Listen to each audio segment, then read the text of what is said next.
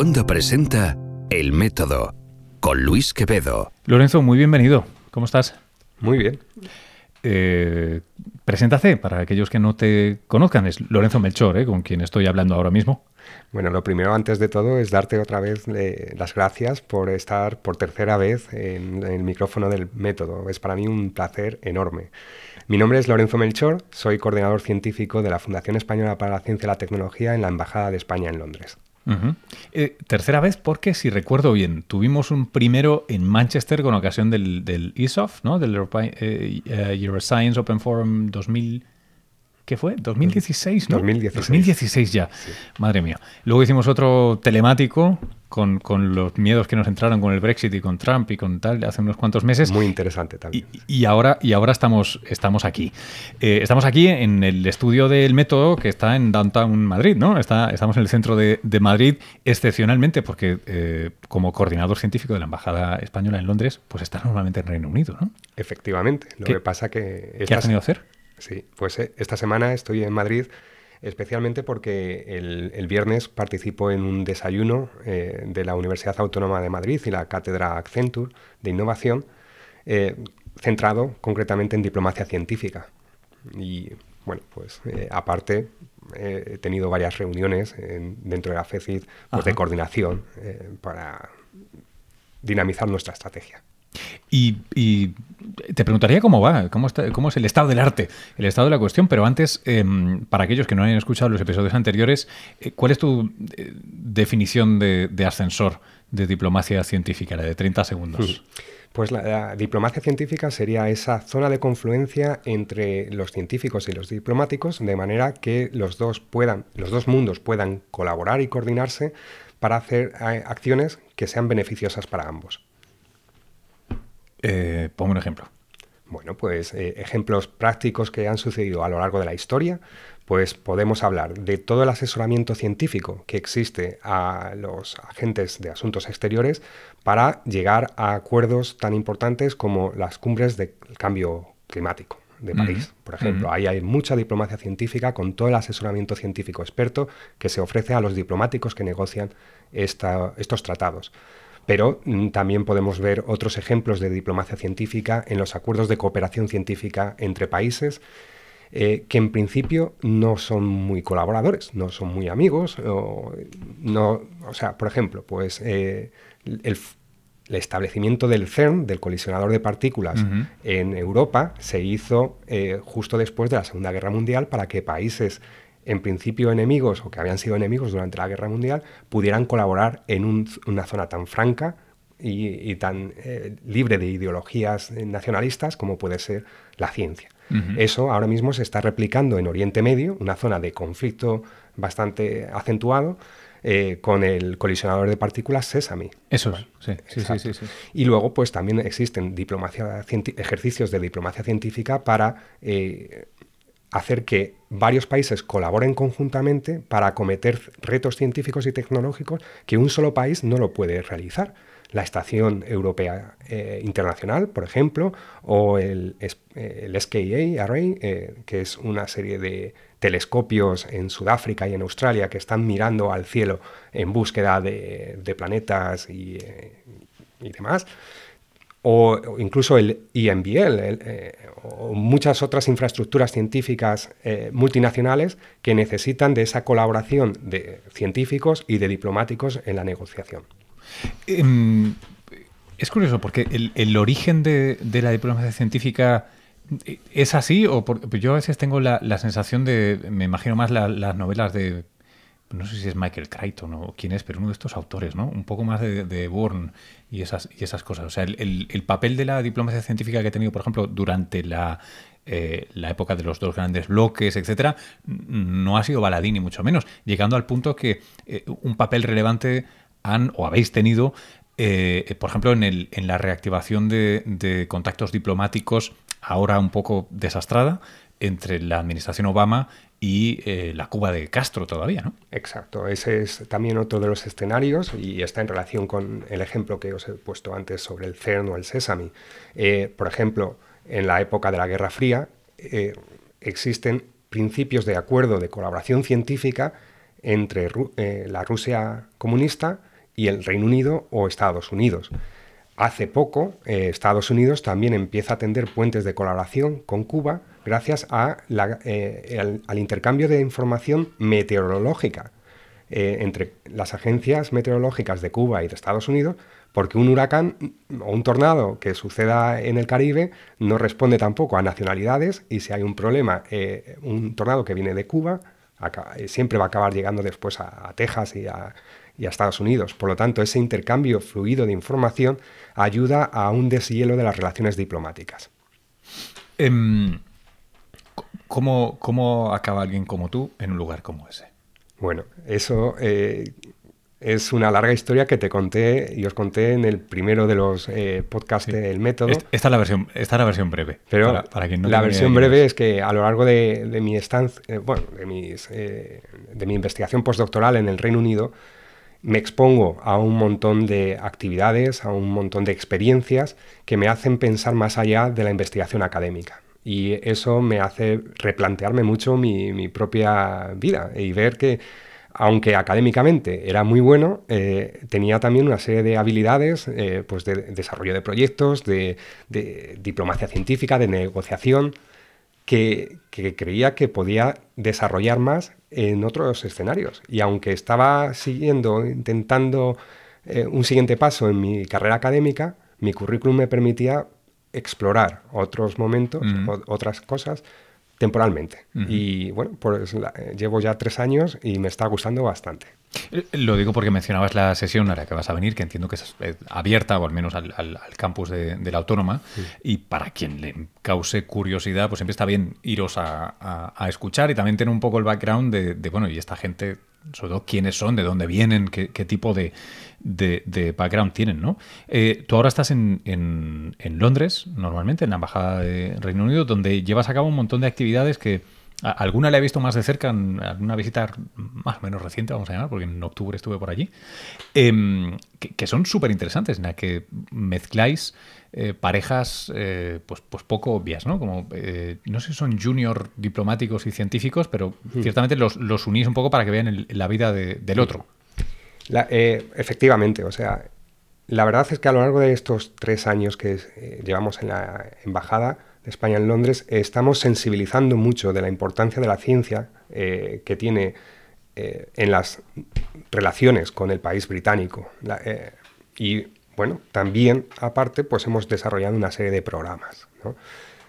concretamente al que te refieres tú es Embajadores para la Ciencia. Es un programa de intercambio, sobre todo inspirado en un programa en el que participé en 2013 de la Royal Society, que lo que hace es emparejar científicos con funcionarios y con políticos del Parlamento británico, pero cuando yo empiezo en la embajada en el Reino Unido, digo, vamos a darle una vuelta a esto, vamos a crear un nuevo programa que lo que haga es conectar los diplomáticos de la embajada y los consejeros sectoriales de la embajada con científicos españoles que estén trabajando en el Reino Unido independientemente de su, eh, de su eh, sector científico e independientemente también de su edad o etapa profesional.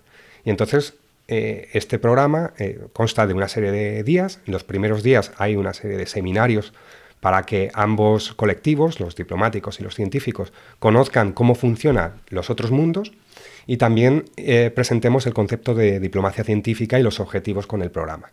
Y después, durante los otros días, el científico visita el centro de trabajo del diplomático o la embajada y lo sigue, sigue al diplomático al consejero sectorial a lo largo de todo el día viendo las reuniones que mantiene y viendo qué trabajo hace la embajada. Eh, eh, ahora que me mencionas eso, hace relativamente pocos episodios también tuvimos aquí a Andreu Climent de, Ciencia en el Parlamento, una iniciativa que eh, yo creo que incluso tú y yo habíamos hablado sobre ella en algún momento como diciendo, ojalá salga, pero... Hmm. menos mal que el pero no tuvo lugar y parece que la cosa está tirando para adelante. Em, y una de las cosas que yo le pregunté, creo recordar, y si no, por favor, vamos al archivo del, podcast y lo corregimos. Aquí, Andreu, era em, si, se planteaban hacer cosas precisamente eh, siguiendo ese modelo que parece que está funcionando, que tiene, que tiene un éxito em, en Londres, en la que porque está muy bien que se emparejen españoles eh, científicos con, diplomáticos en Londres, jo, también estaría bien que sucediera aquí, en, hmm. España, donde hay más donde elegir, vamos a ponerlo así. Em, y, creo que es una de las cosas que les gustaría hacer. ¿Tú, tú te imaginas eso aquí o crees que eh, tendría que ser estrictamente distinto? O, dicho de otra manera, me gustaría saber tu opinión y comentario eh, sobre el aspecto cultural de, una iniciativa como esta. Bueno, en base a lo aprendido eh, con Embajadores para la Ciencia en el Reino Unido, puede funcionar perfectamente. De hecho, los científicos y los diplomáticos que han participado han quedado súper encantados de la experiencia y ellos mismos son los que sugieren que se exporte a otras embajadas y que se importe a España, eh, a otras instituciones. Obviamente, ponerlo en marcha, pues eh, necesitaríamos pues, logística, necesitaríamos tiempo, necesitaríamos convencer, porque obviamente al principio la idea resulta un tanto innovadora y, bueno, pues hay que ir convenciendo, pero las experiencias en el Reino Unido han sido muy positivas. Eh, dicho eso, este este tipo de, programa es uno de, los múltiples, eh, de las múltiples acciones que existen para conectar política y ciencia o políticas públicas y ciencia. Concretamente es el de eh, intercambio o, vamos, un shadowing scheme, donde conocen brevemente durante unos días la realidad de los otros mundos, ¿vale? Pero posteriormente puede haber un seguimiento o no de las actividades de esa pareja. Eh, pero al menos se ha montado una una primera reunión. se han conocido. Uno no puede apreciar eh, la ciencia o la política o la diplomacia si no la conoce. Y con esto entramos en esa dinámica. La conoces y ya la tienes bajo el radar para intentar montar cosas. Sobre si es posible o no desarrollarlo en el Parlamento, pues es algo que habría que verlo. Mm. Por supuesto, eh, yo creo que la gente de ciencia en el Parlamento es una de las ideas que tienen de las muchas otras que, que mm. están barajando. Bueno, esto es sobre eh, estos intercambios de embajadores eh, para la ciencia, que se lleve a cabo aquí o no, pues nos lo vendrá a contar Andreu eh, en otro momento. pero te he cortado. ¿Qué otras cosas, además de este tipo de, experiencias, habéis llevado a cabo o te parecen suficientemente interesantes para que el público de este podcast las conozca? Bueno, quizás lo más destacable es la visita de Estado que hubo de sus majestades los reyes de España al Reino Unido en verano del año pasado. Yo creo que gracias a la presencia de gente eh, con responsabilidades científicas y una mayor sensibilización, se logra, eh, se logra incluir dentro de la visita de Estado dos actividades científicas. Y eso, eh, créeme, es bastante complicado porque son muchos agentes los que estamos compitiendo por tener un hueco en esa agenda. Una hora de esa agenda no es fácil. Pero dicho sea de paso, pues otras actividades han sido más en la línea de debates culturales, en los que de hecho eh, tú participaste en uno sobre comunicación científica. Eso lo consideras un debate cultural. Está bien. Claro, claro. Eh, tenemos, por cierto, un vídeo que os, pondré un enlace, espero acordarme. En, tenemos un vídeo en Facebook donde está el debate, pues lo queréis ver. Con, participó Goyo Jiménez también. Exacto. Y bueno, también hemos eh, desarrollado la iniciativa Science in Spain. Es una iniciativa en la que recogemos información en inglés sobre oportunidades de empleo en ciencia en España que presentamos en ferias de empleo científico en el Reino Unido o que presentamos en eh, seminarios o talleres que hacemos en alguna de las universidades británicas. Y bueno, eh, muchas otras reuniones, sobre todo bilaterales, entre autoridades británicas y españolas, y quizás otra que a, una de tus oyentes, eh, Marisa Castiñera, de A Coruña. Sí, buena memoria. le preguntó a Guillermo sobre cómo si recuerdo bien, cómo hacer que la ciencia no fuera una cosa de, señores en pata blanca descubriendo medicinas a sus alumnos, sino que vean que tiene mayor eh, gravitas cultural. Pues una de las actividades que llevamos es eh, Ciencia en el Aula. Eh, allí en, Londres hay un colegio español, Vicente Cañada Blanc, y en colaboración con la Consejería de Educación y la Embajada, pues la FECIT, llevamos a profesionales del conocimiento a, ese, a esas aulas no necesariamente con una bata blanca, eh, pero que eh, explican su dinámica profesional, eh, su, día a día, por qué desarrollan han desarrollado la carrera académica que hayan desarrollado y en qué consiste su trabajo científico o no, eh, porque es profesionales del conocimiento. Y a veces hay sesiones más didácticas, de hecho eh, tú participaste en una en la que se proyectó uno de tus documentales y se habló mucho de comunicación científica, pero eh, hemos tenido otras sobre emprendimiento, en donde los alumnos fueron separados por grupos y tuvieron que idear productos que, comercializables para con fines de cumplir los 17, algunos de los 17 eh, objetivos de desarrollo sostenible. Y, esos productos serán evaluados por un comité de potenciales inversores, pero también otro, como por ejemplo un debate eh, con distintos agentes sociales eh, de, de, una ciudad sobre eh, cómo implantar una política de eh, energías renovables o de eh, emisión neutra del carbono. Vamos, un juego de rol donde los alumnos estuvieron se pusieron en la piel de distintos agentes sociales y tenían que salir con políticas para, la, ciudad. Y esto, en todo caso, lo que hace es desarrollar habilidades de negociación, habilidades de comunicación, de trabajo en equipo, de liderazgo que permite además incluir conceptos científicos tan importantes y necesarios y de impacto social como puede ser el cambio climático o cualquiera de los 17 fines de desarrollo sostenible. Interesante es que además no se les presupone que tengan que estudiar física, química, geología, biología, medicina, sino simplemente que entiendan que el discurso científico forma parte integral de cosas relevantes para la ciudad, el país, eh, su vida individual. Eso es, eso es muy chulo, eso es muy bonito. Yo, yo puedo decir que cuando yo participé, eh, pusimos, si recuerdo bien, En Busca del Futuro Perdido, que es un documental mío que trata, aunque no lo parece, trata en realidad de, cambio climático y de perspectivas de futuro. Eh, bueno, ya veis el título, claro. Eh, en el que la protagonista es una chica joven de unos 18 o 20 años y la verdad es que eh, o sea, tuvimos un feedback muy bueno de los alumnos, sentirse identificados con, ese personaje y cuestionar mucho eh, los temas de cambio climático, de si hay algo que hacer o no, si el paradigma de crecimiento actual está bien o no. Preguntas de chavales que de verdad que cada vez que lo hago, y lo he hecho en Madrid, en Barcelona, en Nueva York, en Burgos, en Londres, eh, alucino con el nivel y la profundidad de la sutileza de muchos de los razonamientos y preguntas que me hacen alumnos de 14, 15, 16 años en su conjunto. Eh, uf. Eh, la verdad es que sorprende y a quien más le sorprende también es a los propios profesores. Eh, los propios profesores son los que más agradecen estas sesiones porque además ven una, ven una dinámica totalmente diferente al día a día habitual de sus clases. Y, vamos, está muy, es un programa muy bien recibido. de repente es como si tienes un, pequeño espacio en el que ahora todo el mundo puede ser adulto ya no son profesores y alumnos y tal, y realmente cambian el registro de una manera tremenda. Hmm. Eh, y es, es, es, interesante. No sé cómo se puede hacer más. Suficiente tienen los profes ya encima, pero, pero la verdad es que en mi experiencia ha sido, ha sido tremendo. Esto es solo una vez al mes. Una vez, bueno, no está mal, ¿eh? Una vez al mes es, es tremendo. Oye, antes, em, antes mencionabas, cuando te hacía mi, mi pregunta de obertura, que ponías un ejemplo, ¿no? Como por ejemplo el asesoramiento científico para una reunión multilateral como fue la cumbre de París, ¿no? con el consecuente Acuerdo de París. Y eso me, ha hecho pensar rápidamente en otras de las conversaciones que tuvimos.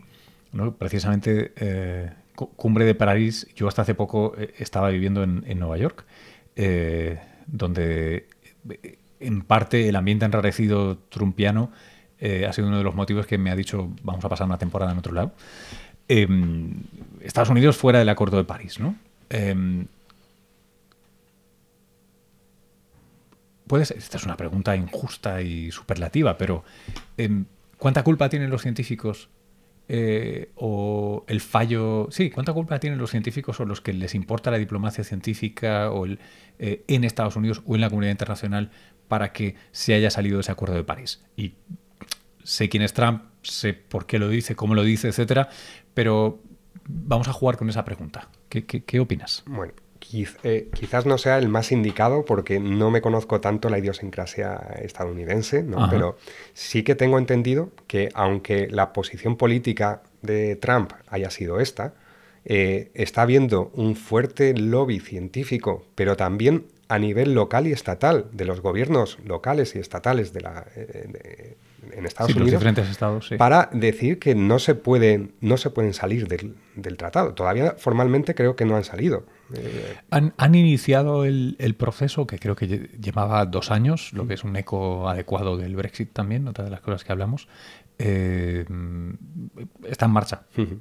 Esto coincide de todas maneras además con eh, muchas marchas por la ciencia, Science March, que nacen también un poco como para intentar sensibilizar. Reivindicación de la ciencia. Reivindicación. Es cierto, o sea, lo que pasa en, Estados Unidos, y tú lo sabrás mejor que yo, es que se ha llegado a politizar el tema del cambio climático. Eh, a tal punto, pues que si eres de un color político u otro, te crees o no el cambio climático. Eh, en, la población sí, en los votantes sí. En, el grueso de los votantes sí. Es, irónico por eso que, em, aunque Trump se salga del Acuerdo de París, en el Pentágono nadie te va a dudar nada del cambio climático, ni de la necesidad de adaptar, ni la necesidad además de asegurarse que otros países se adaptan. Exacto. Eh, porque si no, son conflictos internacionales donde Estados Unidos va a tener gastos, etcétera. ¿no? Eh, eh, es curioso. por eso la, pregunta fuera de lugar y, y, demasiado grande, ¿no? Pero es. ¿Qué podríamos haber hecho desde los que estamos en la comunicación de la ciencia, diplomacia científica, política científica, para tal vez haber llevado esto hacia otro lugar, o dicho de otra manera. ¿Es en parte responsabilidad nuestra que esto esté politizado? Es, en cierta parte, puede ser, ¿vale? Pero eh, también hay que tener en cuenta que en el asesoramiento científico, eh, la comunidad científica asesora, pero al final de cuentas, quien toma las decisiones políticas son los políticos que elegimos democráticamente. Y tienen la libertad, y, el, o sea, ese es su campo de acción. Y nosotros como comunidad científica a veces tenemos que eh, manejar nuestra frustración cuando las decisiones no son eh, o no están basadas totalmente en la evidencia científica o no son las que nosotros pondríamos si fuéramos los, eh, el político. Pero es que el trabajo del político es un trabajo súper difícil, porque tienes que tener en cuenta no solo a la comunidad científica, sino a todo el resto de los agentes de la sociedad que te están comiendo la oreja. Eh, y por lo tanto, algo podemos haber fallado a nivel de, convencer de que esto no tiene que ver con eh, si eres eh, conservador o, liberal o si votas uno u otro. El cambio climático es algo que nos va a afectar más o poco o, mucho más, ¿vale? y por lo tanto hay que poner ya en marcha una serie de iniciativas para contrarrestar que el impacto sea mayor, porque si eh, cuando tengamos el impacto es que no va a ser de hoy a mañana, es que va a ser un periodo muy largo donde pues va a haber más sequías, va a haber eh, peores temporales, etcétera, eh, crisis de hambre, crisis de migración y todo eso, pero claro, para todo ello necesitamos ser también autocríticos en cómo estamos intentando convencer, cómo presentamos las evidencias, y cómo mm, podemos ir de la mano de comunicadores científicos, a lo mejor, para mejorar cómo se presentan todas estas eh, cuestiones. Eh, déjame modificar un poquito la, pregunta a tenor de lo que estás diciendo. Em, dicho de otra manera, la asesoría científica o el papel de científico para con la diplomacia o la política estatal, etcétera, podría ser la de alguien que provee hechos, cálculos, mastica los números y da el resultado a la pregunta que le han pedido y ya está. Es como si hiciera. Es como la calculadora de las cuestiones científicas de, relevancia política. O ese O puede ser O o puede ser un I. Eh, podría ser también un lobby, podría ser un grupo de personas que tienen un interés. Y es difícil para mí entender dónde estamos. hay, una, hay una línea, ¿no? Eh, existe lo que es Science Advice y lo que, existe, y lo que es Science Advocacy. ¿vale? Eh, y esta es una línea que es necesario mm, separar, separar totalmente. Uno son eh, todo el asesoramiento científico para asegurarnos que las políticas públicas estén informadas en la evidencia, informadas, ¿vale? Y las políticas son terreno del político que toma esa decisión y nosotros tenemos que ser uno de los agentes adicionales que presentan esas evidencias para que tomen la decisión. Pero luego está el Science Advocacy y el Science Advocacy a menudo eh, se centra en el ámbito de la política científica. La política científica o la política para la ciencia es todo el conjunto de políticas que te definen los programas de financiación de proyectos, los programas de eh, financiación de recursos humanos, las instalaciones científicas, eh, todas esas cuestiones, que es donde habitualmente el Science Advocacy se centra. Y a menudo podemos eh, confundir Science Advocacy con Science Advice. En Science Advocacy estamos pidiendo o exigiendo unas mejores políticas para la ciencia, para eh, nuestro día a día, hmm. como científicos profesionales. Pero es que en el Science Advice, en el asesoramiento científico, lo que hacemos es el contrario. Es, oye, no, mira, la ciencia dice que hay esto. Y luego Político, toma la decisión que tú necesites, pero que sepas que la ciencia dice esto. Es diferente, y porque esas políticas no necesariamente, y en la mayoría de los casos, el mejor asesoramiento científico es cuando esas políticas no tienen nada que ver con financiación de la ciencia. Y es entonces cuando eh, te encuentras pues, eh, pues mejores tratados internacionales para el cambio climático, eh, mejores mm, políticas pues de repente pues para donación de mitocondrias en, en, el Reino Unido. el Reino Unido tiene los padres de... Perdona, los hijos de tres padres, creo que la última vez que hablé de esto cometí el mismo error. Mm. Los hijos de tres padres, que son hecho una política pionera, etcétera, etcétera. Ah. Eh, eh, sí, déjame insistir solo un momento más. hay, una cosa que, me, que no dejo de rascarme, que es... Em, hay una, hay una, o sea, una cosa, el, el scientific advice, o sea, la asesoría a un parlamento, tal, entendido es proveer un servicio desde la academia, desde el conocimiento científico, se resuelven dudas y esa información se mete dentro de la caja negra que es el Parlamento y de ahí saldrán propuestas ley, etcétera, etcétera. Eh, otro, eh, Science Policy, ¿no? En este caso, o el Advocacy, que es cómo influyo las políticas para tal que la ciencia avance, funcione, etcétera, etcétera. Pero todavía me queda un tercer, una tercera rama, que es, hay cosas que la ciencia piense que deberían ser de una manera u otra. Y debe o hay alguien que deba tomar eh, acción sobre ello, no para la ciencia, ¿eh? no digo tener más dinero para eh, investigar más el ciclo, la vida sexual de la rana, no sé qué, sino claramente en el cambio climático tenemos un resultado innegable del consenso científico. El consenso científico dice que hay que hacer esto. Entonces, ¿es responsabilidad de los científicos tomar cartas en el asunto o es una decisión plenamente personal? Bueno, como comunidad científica, cuya en la mayor parte de la, esa comunidad científica nuestros salarios eh, vienen de fondos públicos, eh, tenemos la concienciación, eh, deberíamos tener conciencia social de involucrarnos en ese debate. Y, e involucrarnos aportando las evidencias de una manera lo más independiente y neutral posible, eh, aunque obviamente pues eh, tengamos una postura que sea pues evitar el cambio climático. Es decir, ¿la ciencia tiene ideología? Pues en algunos aspectos sí. todo lo tiene, pero tiene poca. Eh, pero creo. En tanto en cuanto está asociada al progreso humano, al desarrollo científico-tecnológico de los países y, bueno, a, que estemos donde estamos cuando genéticamente somos lo mismo que hace 2.000 o 10.000 años. Seguro. Hablando de que somos lo mismo que hace 10.000 años, vamos a volver a las cavernas. Eh, en, un, reciente, en una reciente charla, la, anterior que tuvimos, hablamos de. Se, habían producido hacía poco eh, tanto el voto de Brexit como la elección de. ¿La elección de Trump? Sí, no era la inauguración todavía, creo que era la elección de Trump. Eh, ¿Qué tal? ¿Cómo van las cosas por allí, por Reino Unido? Porque el proceso avanza eh, y la ciencia es, es, un activo para Gran Bretaña. Bueno, pues eh, creo que justo el, podcast eh, que grabamos sobre aquello, pues hablábamos de cómo la comunidad científica había entrado en un estado inicial de shock, pero cómo se estaban organizando muy bien para hacer un lobby proactivo para que el Brexit tenga la, eh, el mejor resultado posible para la ciencia británica.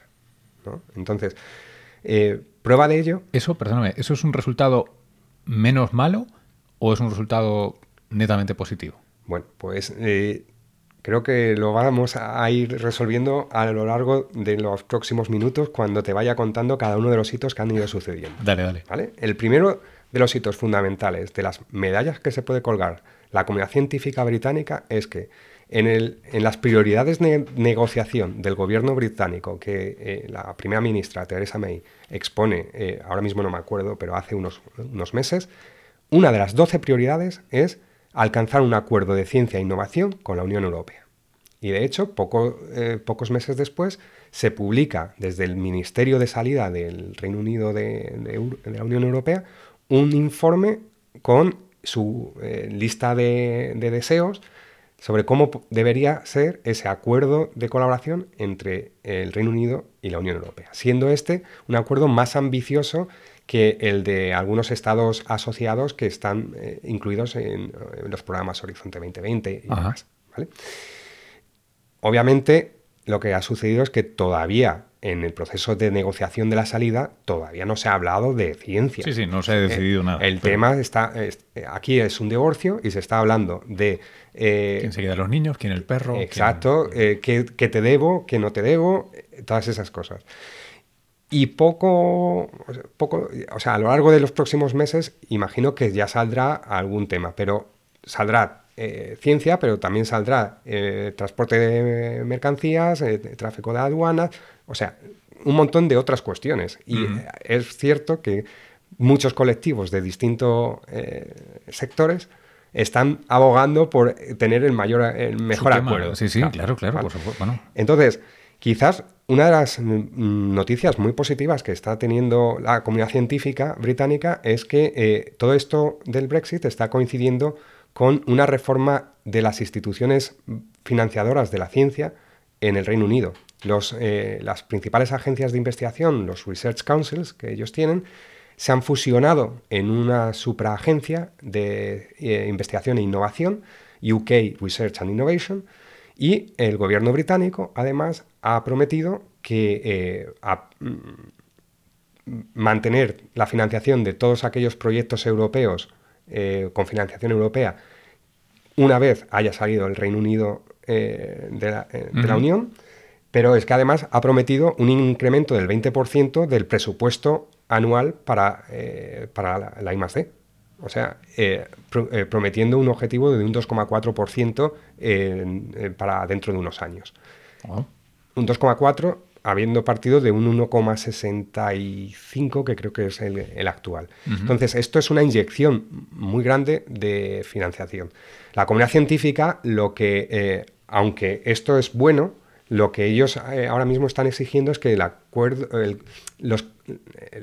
escenario de colaboración que te ofrece la Unión Europea es muy bueno, es muy bueno y no quieren perder eso. Entonces, pues eh, están siendo muy inventivos con esta nueva supraagencia, UK Research and Innovation, y con, también con la nueva estrategia industrial que están desarrollando. Pero en todo ello, eh, lo que hay que alabar eh, es el, lo fuerte que la comunidad científica británica, desde distintos sectores, han ido sacando informes continuamente sobre cuál sería el impacto económico de una mala salida del Reino Unido, de, perdón, de la Unión Europea. ¿Esos no fueron el tipo de informes que cayeron en saco roto durante la campaña de, Brexit? ¿Tú crees que el, shock del resultado em, de repente ha sensibilizado orejas y ojos eh, al tipo de información? Eh, recuerdo esa frase, supongo, tan denostada de We've had enough experts, ya, hemos tenido suficientes expertos, eh, que creo que fue parte de UKIP, em, diciendo básicamente que no querían datos lo que querían era votar con el bajo vientre y eso significaba Inglaterra o Gran Bretaña primero y chao. Ahora sí están teniendo más circulación este tipo de informes, datos, argumentos. Bueno, a ver, en el podcast que, grabábamos hablábamos de, las fracturas que el Brexit eh, han mostrado del, país, ¿no? Fractura geográfica, geográfica y socioeconómica, eh, con unos estratos sociales eh, muy por la Unión Europea y otros muy por la salida, ¿no? Eh, lo que hay que comentar es que ahora esos informes están llegando al gobierno y, y están convenciendo, o parece que están convenciendo más en tanto en cuanto pues les dicen, es que fíjate, la colaboración con, eh, con la Unión Europea nos está permitiendo la movilidad, la movilidad científica y la movilidad de estudiantes que vienen aquí. Y que sepas que... Eh, la, mantiene las universidades. la, la, Universidad Británica, el conjunto de universidades británicas representan el 8,3% del PIB. 8,3%. Lo que mueven las universidades británicas. O sea, no es, no es lo que... Sí, no las matrículas. No, no es la matrícula, no es la investigación, es todo el cómputo económico, impacto económico que las universidades británicas tienen en el Reino Unido equivale al 8,3%. Eh, eh, hablando de matrículas de, eh, estudiantes que vengan de fuera, conferencias científicas, todo, eso. Y todas esas universidades se están, se están beneficiando de la, la, colaboración con la Unión Europea. Posiblemente las universidades grandes sigan eh, con ese acuerdo o, sigan atrayendo eh, capital humano y, financiación. Pero, ¿qué es lo que va a suceder con las universidades medianas? Que eh, mueven mucho el entorno económico de, ciudades más pequeñas, pero que pueden estar más afectadas por una mala negociación de la salida del Brexit. Eso, conjunto, junto con muchas otras iniciativas o comentarios concretos sobre eh, cuál es el impacto económico de una mala salida, están convenciendo. Por casualidad, ¿no tendrás idea de cómo se compara esto al Estado español? Pues eh, a mí, mm, bueno, por mi... Mm, no, es una pregunta trampa, ¿eh? es, que me ha sorprendido tanto el dato. Claro. no, sé cuánto es el cuánto representa lo que las universidades españolas mueven aquí no lo tengo. Completamente. No, pero eh, estaría bien que lo. Voy a intentar a ver si, lo encuentro o si hay alguien que esté escuchando el podcast y lo, y lo tiene o tiene manera de referenciarlo. Eh, me encantaría que lo compartiera. Eh, en Twitter, en Facebook, en el grupo de Telegram o, lo que sea, pues sería, sería muy curioso ver cómo compara este 8,3%. Se calcule como se calcule. sería, sería muy interesante. Em, una, pregunta más sobre, sobre, sobre Brexit. Em, ¿Crees que de alguna manera, eh, sé que te reitero un poco la pregunta anterior, ¿eh? pero, pero voy a otro lado ahora. Eh, esta situación ha, sido como un despabilate, como una bofetada y de repente la gente está, uy, uy, uy, ¿cómo va esto? Porque yo, pues no vivo allí, pero soy un, ha sido un lector del Economist, que, eran muy anti-Brexit, eran del Remain campaign. Y una de las cosas que enseguida les preocupó fue, claro, la actividad económica que está tan asociada a la ciencia, la innovación, mm. eh, no solo en la City de Londres, sino también en muchísimas empresas que tienen allí su, sede europea y que ahora se, se va a perder. Em, en, el caso de que esto no surtiera efecto, no funcionara bien, ostras, podría, podría ser una cosa tremenda, ¿no? Desde el punto de vista académico, científico, o sea, quedarse aislados, ya sé que es una isla, pero... Eh, o sea, en el trato con distintos expertos y profesionales británicos, eh, nos están contando que ahora mismo es cuando mejor divulgación se está haciendo de cuál es el papel de la Unión Europea eh, en todos estos acuerdos en toda esta eh, movilidad de, profesionales, en eh, colaboración científica entre distintos laboratorios, todo, eso se está poniendo ahora más en valor. Y es ahora cuando además los departamentos internacionales de las universidades más están intentando abrir a, otros, eh, a otros países. Antes pues lo dejaban más en torno a lo que se acordaba en Bruselas y tal. y ahora han visto que es que hay mucho por hacer. Claro, y está siendo una, bueno, pues un, despertar y a lo mejor están consiguiendo hacer de la crisis una oportunidad.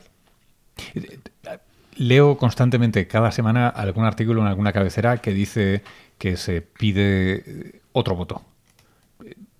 ¿Es, absolutamente estúpido? E, e, eso es una pregunta completamente personal, ¿eh? de, lo que palpas en el ambiente. ¿Eso es mm. algo que se comente en la ciudad o, o solo cosas en cabeceras internacionales para, los globalistas de fuera. No, eh, o sea, es algo que es un debate que es recurrente. Eh, se ha conseguido pues que el acuerdo de salida sea votado y o ratificado en votación parlamentaria. Y eso ha sido un hito más de, de, todo este proceso de negociación o lo que sea. Sobre si va a haber un segundo referéndum o no, es bastante difícil predecirlo. Eh, no me atrevería a decirte que sí o que no, pero es verdad que es un debate que es recurrente y que salen distintas figuras públicas a pedirlo. Eh, incluso se están movilizando nuevos partidos políticos para apostar por un Remain más fuerte y un, un segundo referéndum y demás, pero no, no te sé sí, las cartas no están a su favor, la verdad es que habida cuenta de cómo han ido las cosas. Em, bueno, en cualquier caso, lo seguiremos hablando aquí. Em, Lorenzo, como nos queda poco tiempo eh, y nos quedan muchas cosas por hablar, así que te emplazo a, un siguiente episodio aquí en el método, pero sí quería em, inaugurar contigo un, experimento que hace mucho tiempo que tengo ganas de hacer aquí en el podcast, que consiste en eh, básicamente aprovecharme de los cerebros eh, privilegiados que tengo el privilegio, válgame la redundancia, de invitar aquí al podcast. Y es, oye, recomiéndanos. Recomiéndanos, eh, te voy a hacer tres, tres preguntitas. Una es, eh, me gustaría que nos recomendaras cosas que escuchas, sea radio o sea podcast. Uno, dos, no más. Bueno, pues eh, la verdad es que poco a poco me voy aficionando más a los podcasts e incluso también a los youtubers. Eh, entonces... Ah, también vale. También vale, ¿no? Eh, como podcast, eh, tenéis otro de política aquí en Cuonda, ah, Politibot. Politibot. Sí. Pues no tiene que ser de la casa, ¿eh? Si no quieres. no es por hacer la pelota, pero también te digo que me estoy aficionando a los podcasts a través del método. y entonces, pues, de ahí tiro del hilo y entro en Politibot y tal cual. También hay otro podcast que hace la Sociedad de Científicos Españoles en el Reino Unido que se llama En Fase Experimental y que llevan ya eh, más de 30 programas y que es interesante para ver eh, qué ciencia están haciendo los investigadores españoles allí. Eh, Otra cosa que me gustaría que nos recomendaras es un libro. Ahora, además, estamos grabando en la semana del Día del Libro, aunque lo emitiremos un poquito más, más tarde, lo, lo subiremos un poquito más tarde, pero recomendanos uno o dos libros. Pues mira, me estoy leyendo ahora mismo el de Steven Pinker, Enlightenment Now, la ah. ilustración ahora. Sí. Que, ¿Compras o no compras? Mm, me está gustando bastante. Sí, eh, pero ¿compras? Yo creo que compro parte del discurso. Eh, bueno, para los oyentes que, que, a lo mejor no sepan sobre este libro, eh, Steven Pinker lo que hace es dar una visión un tanto más optimista de lo que habitualmente escuchamos y vemos en medios de comunicación sobre la actualidad y eh, no solo pues de, mm, terrorismo, eh, de democracia, de cambio climático, de desarrollo económico, eh, desigualdades económicas entre ricos y pobres, etcétera. Y la verdad que es un discurso mm, que están dando datos. Eh, obviamente, después de terminarme este libro, me iré a leer algo que diga lo contrario, para hacerme una opinión formada y propia. Pero es un libro que se lee muy bien y que, oye, pues estoy aprendiendo cosas de economía y de otros aspectos que es enriquecedor. Y em, por último, y esta creo que es la más difícil, la dejo para el final. Em, cuéntanos algo de lo que estabas absolutamente convencido y en un momento dado te diste cuenta que no era así. Uy. vale, que las cosas no se pueden cambiar. A ver. Mm, es posible que hace unos años eh, me invadía la sensación de que este país, España, era un país eh, irreparable, incurable, eh, que no apuesta por la ciencia, que no eh, innova, eh, etc.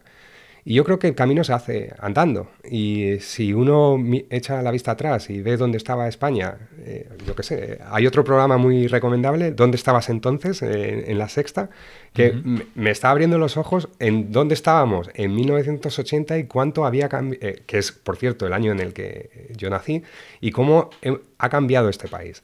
Y yo creo que este país Mm, puede cambiar mucho más si nos ponemos manos a la obra. Y eso fue algo que empecé a hacer allí en Londres eh, hace unos años y, que ahora desarrollo desde mi actividad profesional.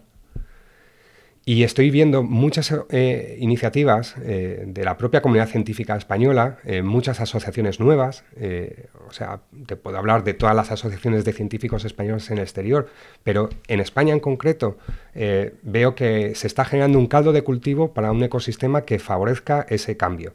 Y ese caldo de cultivo, pues te puedo hablar de Scientist Dating Forum, eh, concretamente en Barcelona, te puedo hablar de Ciencia con Futuro, que está haciendo mucha eh, dinámica eh, online, te puedo hablar pues, de Fundación Gadea Ciencia, que está movilizando la innovación, de ahora mismo hace poco se ha fundado también otra nueva, la Asociación Española para el Avance de la Ciencia, Ciencia en el Parlamento, son iniciativas que creo que están haciendo que la comunidad científica se fortalezca como un agente, como, sociedad civil. O sea, hemos pasado una primera transición y ahora necesitamos una segunda transición donde la sociedad civil sea tan potente que permita influenciar más fuerte a, los gobiernos, sean de, los colores que sean. Y, y es algo que eso lo percibes en otros países y que aquí a lo mejor nos falta todavía más ese arraigo de sociedad civil fuerte, comprometida, defendiendo eh, sectores tan transversales como puede ser eh, el científico. Muchas gracias, Lorenzo. Pues nada, llegamos al final de, esta edición. Recordaros que tenemos dos, episodios más que compartimos con, Lorenzo Melchor y que estarán en las notas del podcast, que esos y todos los demás los encontráis en elmétodo.fm. Si queréis, eh, tenéis orejas todavía hambrientas, pasaos por cuanda.com. Eh, allí podéis encontrar podcasts como el que mencionaba Lorenzo, el de Politibot y muchos, muchos más. Eh, además, no solo en la web, también en Spotify, que estamos, estamos de estreno todavía, creo. Eh, gracias por vuestra atención. Recordad que tenemos un canal de Telegram en el que recibiré encantadísimo vuestras ruegos, sugerencias, críticas y todo lo que sea. Hasta una próxima edición del método. Yo soy Luis Quevedo. Hasta luego.